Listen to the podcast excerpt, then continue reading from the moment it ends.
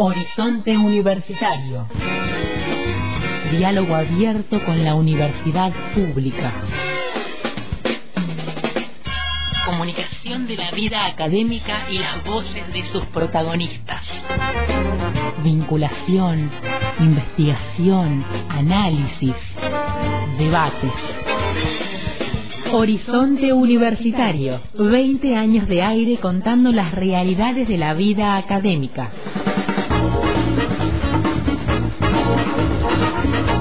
Muchas gracias por esta sintonía, esta escucha atenta temprano en el contacto estrecho y también en nuestro replique del horizonte universitario. Sabes que podés volver a escuchar las voces de las personas protagonistas de la vida académica 12 y 30, 17 y 30 a las 23 y los sábados de 13 a 14 en nuestro resumen semanal.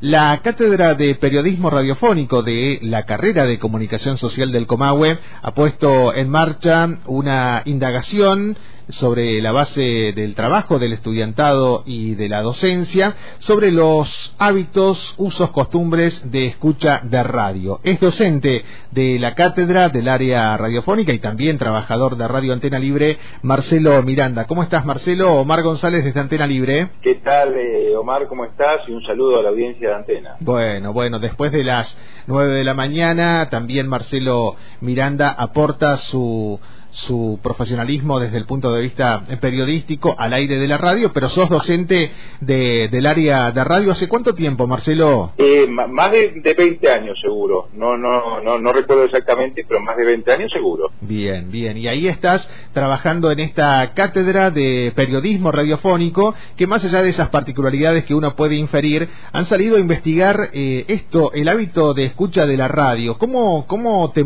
cómo se movilizó, digamos, todo este trabajo de indagación? Este trabajo de indagación viene ya hace un par de años haciéndose, perfeccionándose, y, y va más allá de la cuestión eh, áulica, es decir, la idea es eh, hacer un, un, una actividad que le implique a estudiantes eh, salir a, a afuera o consultar a, afuera de, del aula, uh -huh. sobre todo para que tengan elementos con, con, base, con base metodológica, científica, de cómo diseñar sus audiciones de radio. Claro. Generalmente uno claro. diseña audiciones de radio en función de lo que le parece, de intuiciones, de eh, eh, algunas cuestiones más que nada personales. Y aquí lo que estamos invitando es que con este estudio eh, estudiantes puedan eh, tener un basamento más científico respecto a, a, los hábitos de, de, la gente, de la audiencia, en nuestro caso, el término técnico que hacemos, que usamos para la, la, la gente es la audiencia que claro. nos escucha, y bueno, este trabajo eh, fue realizado por, por estudiantes, también por docentes, para llegar a esa cantidad de eh, muestras necesarias para que tenga un valor eh, científico. Claro. ¿Dónde se realizó? ¿En qué, ¿En qué ámbito geográfico se realizó la muestra? Es un ámbito geográfico grande que es el norte de la Patagonia, es decir, el Alto Valle, pero también algunos sectores de, de, de la Patagonia Norte de, de en Neuquén, es, es, bastante amplia la cantidad de personas que abarca este estudio como, como muestreo. Claro, claro, ya hay un supuesto ahí de trabajo seguramente para la investigación que esas respuestas tienen que ver con el poder, la presencia que todavía tiene la radio en nuestras comunidades, advirtiendo que estamos en medio de las redes sociales, de los medios conectivos que por ahí ofrecen otra forma de vincularse con la comunicación. ¿Qué podemos destacar de este informe en línea generales porque también ya estamos compartiendo eh, todo el informe en nuestro sitio en internet, Marcelo. Bueno, cuatro puntos principales para, para poder eh, resumir eh, este, este, estudio, este muestreo. Primero, el horario de escucha de la, de la radio sigue siendo principalmente a la mañana.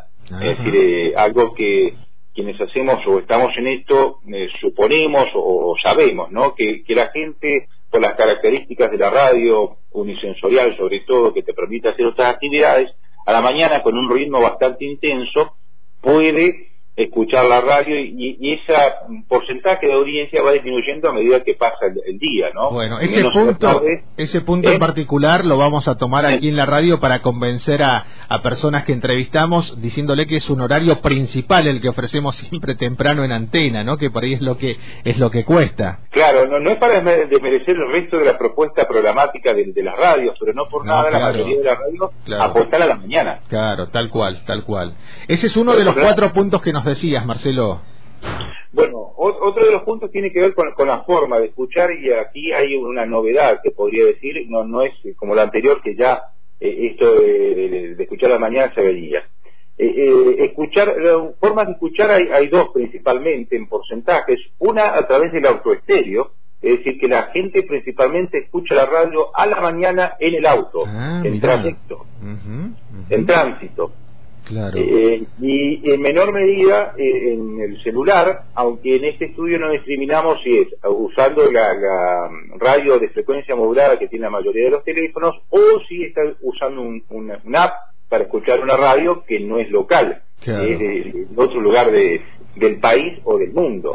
Bueno, porque eso sí, sin entrar a la cuestión teórica, eso también permite la radio, ¿no? Que vos puedas hacer otras actividades como por ejemplo movilizarte, como dice Marcelo Miranda de este estudio, de acá para allá, tal vez llevando a, la familia a sus quehaceres eh, diarios, a la escuela, al trabajo, etcétera, y siempre con ese medio presente, Marcelo. Claro, y eso es un dato interesante para quienes realizamos radio, ¿por qué? Porque si es en tránsito, ¿cuánto dura ese tránsito? ¿10, 15 minutos, media hora? Depende del trayecto. Y quizás la audiencia es ese momento que tiene contacto con la radio, después no lo tiene, no lo sigue teniendo, o sigue en contacto a través de medios sociales o, u otros medios, pero quizás escuchan media hora por día de, radio manejando, o en el colectivo, o, pero siempre viajando. Entonces eso condiciona a quienes hacemos audiciones de radio porque todo lo que podemos llegar a, a, decir lo, deberíamos decir en ese tiempo. Después la, audiencia se renueva, ¿no? Interesantísimo. Esto que nos señala Marcelo Miranda, docente de la carrera de comunicación social, es un informe que han realizado sobre hábitos de escucha de radio. ¿Qué más podemos resaltar? Sé que hay un montón de, de aspectos que seguramente van a seguir indagando desde ahí, Marcelo, pero si tuvieras que señalar otros puntos de relevancia desde tu visión, ¿qué sería? Son dos más. Uno con respecto a las temáticas, es decir, aquí va la, gente a buscar, eh, ¿qué, va a buscar a la radio? Bueno, dos, dos usos principalmente. Información, es decir, eh, y música. Son los dos principales usos que realiza, según este muestreo, la gente de, con respecto a la radio. Es decir, busca información para eh, satisfacer alguna necesidad en particular, pero también eh, un, uso más placentero que tiene que ver con escuchar música. Claro, claro, claro. esos son los dos principales usos. También busca algo de, contenidos educativos y en menor medida ficción. Esos son los cuatro parámetros de, en cuanto a temáticas que busca la, audiencia en la radio, por lo menos en el norte de la Patagonia. Bueno. ¿Y el último punto? Credibilidad. Ah, la, gente le cree o no a la radio. Bueno, hay cuatro, a, su vez hay cuatro subcategorías. Un 90% de los consultados dice que le cree a la radio, que la radio es creíble como fuente de información. Altísimo nivel de credibilidad en medio de tanta disputa, de tanto cuestionamiento que se le hace al periodismo. Sí, sí, tiene, y, también, eh, ¿qué pasa después con, las comparaciones? ¿Qué pasa de la radio, entre la radio y la televisión, por ejemplo? La comparación, ¿cuál es más creíble? Bueno, un 60% de los encuestados dice que la radio es más creíble que la televisión. Eh, ¿Qué pasa en la comparación con la prensa escrita? Bueno, ahora escrita también digital. Claro. Bueno, aquí cambia. Solamente un, un tercio cree que la radio es más creíble que los medios escritos, o bueno, digitales ahí que cambió la composición. Es decir, que, que, cree que los medios escritos son más eh, creíbles que la radio. ¿Y qué pasa con las redes sociales o las redes sociales y también WhatsApp y demás? Bueno, un 70, un poquito más del 70% cree que la radio efectivamente es más creíble que las redes sociales. Bien, bien. Confirmando, confirmando estudios que, por ejemplo, aquí a nivel zonal ha hecho el Observatorio de Comunicación y Temáticas Sociales, sobre todo con información de la pandemia y esas denominadas falsas noticias, no noticias o fake news, Marcelo. Claro, porque a diferencia de la radio u otros medios, las redes sociales, salvo que sea la réplica de un medio distinto, las redes sociales, la mecánica de las redes sociales no tienen la, etapa de constatación, de chequeo de fuentes, de este procedimiento que utilizan los periodistas para confirmar que algo pasó efectivamente. Es decir, las redes sociales eh, no, no, no, tienen ese camino. Reitero, salvo que sea un, sitio de un medio de comunicación, pero en general, digamos, cualquiera, las redes sociales y cualquiera puede decir cualquier cosa. Bien. Excelente, Marcelo. Te propongo seguir hablando sobre este informe que han delineado dentro de la Cátedra de Periodismo Radiofónico, que, insisto, ya está publicado en www.antena-delmediolibre.com.ar. Date una vuelta por la radio en cualquier momento. Te esperamos.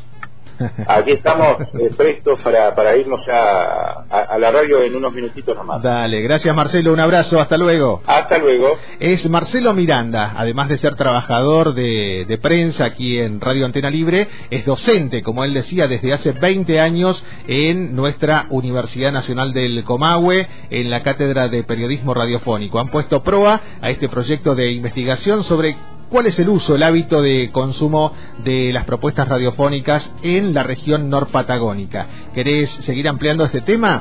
www.antena-delmediolibre.com.ar Horizonte Universitario. 20 años de aire contando las realidades de la vida académica. Nuestras emisiones de lunes a viernes, 7.50, 12.30, 17.30 y a las 23. También podés escuchar el resumen semanal de Horizonte Universitario los sábados de 13 a 14. Horizonte Universitario, 20 años de aire contando las realidades de la vida académica. Locución, Antonella Supo. Conducción y producción general, Omar González.